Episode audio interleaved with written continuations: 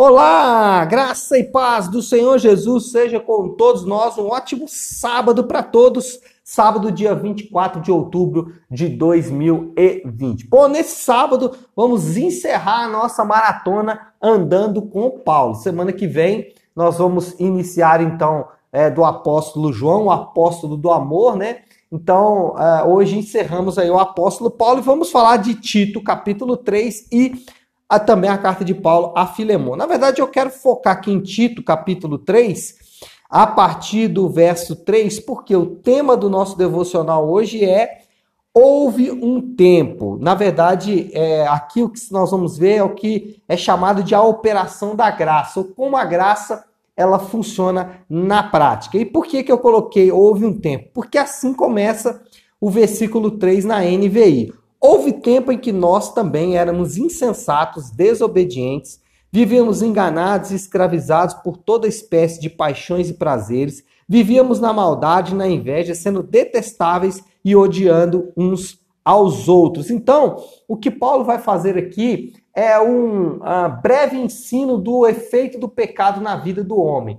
O pecado, ele é o pior inimigo do homem, o pior inimigo que nós, como seres humanos, enfrentamos é o pecado. E ele faz exatamente tudo isso aí que o apóstolo falou, além de outras coisas que ele não citou aqui. Então, a primeira coisa que o apóstolo vai fazer é um raio-x de qual era o cenário em que vivíamos anteriormente, ou qual é o cenário em que vivem as pessoas que ainda estão apegadas ao pecado. Aí ele continua dizendo, versículo 4: mas quando da parte de Deus, nosso Salvador, se manifestaram a bondade e o amor pelos homens, não por causa de atos de justiça por nós praticados, mas devido à sua misericórdia, ele nos salvou pelo lavar regenerador e renovador do Espírito Santo. Versículo 6. Que ele derramou sobre nós generosamente por meio de Jesus Cristo, nosso Salvador. A segunda parte aí do texto é o momento em que vai mostrar que ele nos salvou. Estávamos presos no pecado, mas ele nos salvou. E ele fez isso é, é, seguindo um caminho de três passos. Primeiro, ele fez isso apenas por sua bondade e amor, como o apóstolo cita aqui, e não por nossos atos de justiça. E aqui é que o evangelho ou o cristianismo se diferencia de todas as outras religiões, porque nas outras religiões você faz para encontrar o amor dos deuses. No cristianismo, o amor dos deuses nos encontrou em primeiro lugar, não por nada daquilo que fizemos, mas apenas por sua bondade e misericórdia. Aí ele faz isso para nos salvar. Ele nos salvou pelo lavar regenerador e renovador. Aqui nós temos duas coisas. Primeiro, o novo nascimento, que é o lavar regenerador, nascer de novo, gerar novamente, e renovador, que é a tarefa do Espírito Santo juntamente conosco de santificação, de purificação.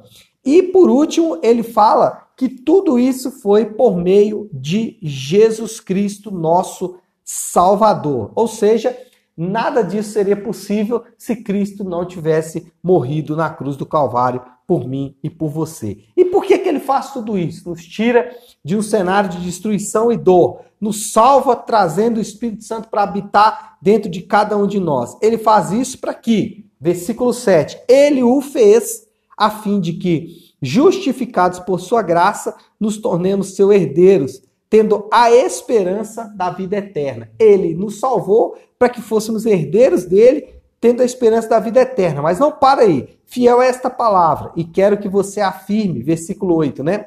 Categoricamente estas coisas, para que os que creem em Deus se empenhem na prática das boas obras. Ou seja, Paulo está falando o seguinte: fale essa palavra para as pessoas ensina aqueles que creem em Deus, aqueles que foram salvos, para que eles se empenhem na, na, na prática de boas obras. Ou seja, Paulo invoca toda esta verdade para nos incentivar à prática das boas obras. Paulo chama à vista todas essas verdades, deixa essas verdades claras e objetivas de que éramos pecadores completamente destruídos e que, pela graça de Deus, sem a ação nossa, apenas por sua, seu amor e bondade, através ou por meio do sacrifício de Cristo na cruz do Calvário, ele nos salvou, o Espírito Santo habita em nós e por isso nós podemos praticar boas obras. E aí, o próximo capítulo seria Filemon.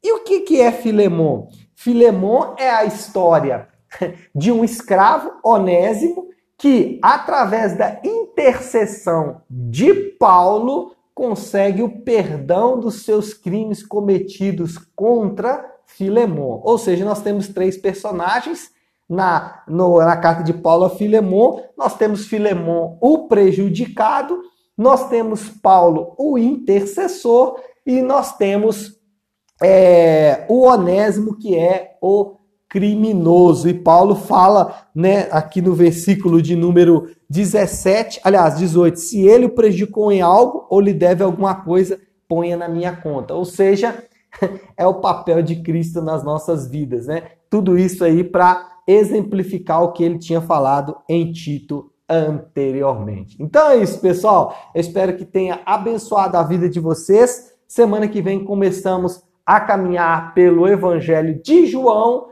e nós vamos até o capítulo de número 18, lendo três capítulos por dia, tá bom? Deus abençoe a todos, fiquem com Deus e um ótimo sábado para todos nós.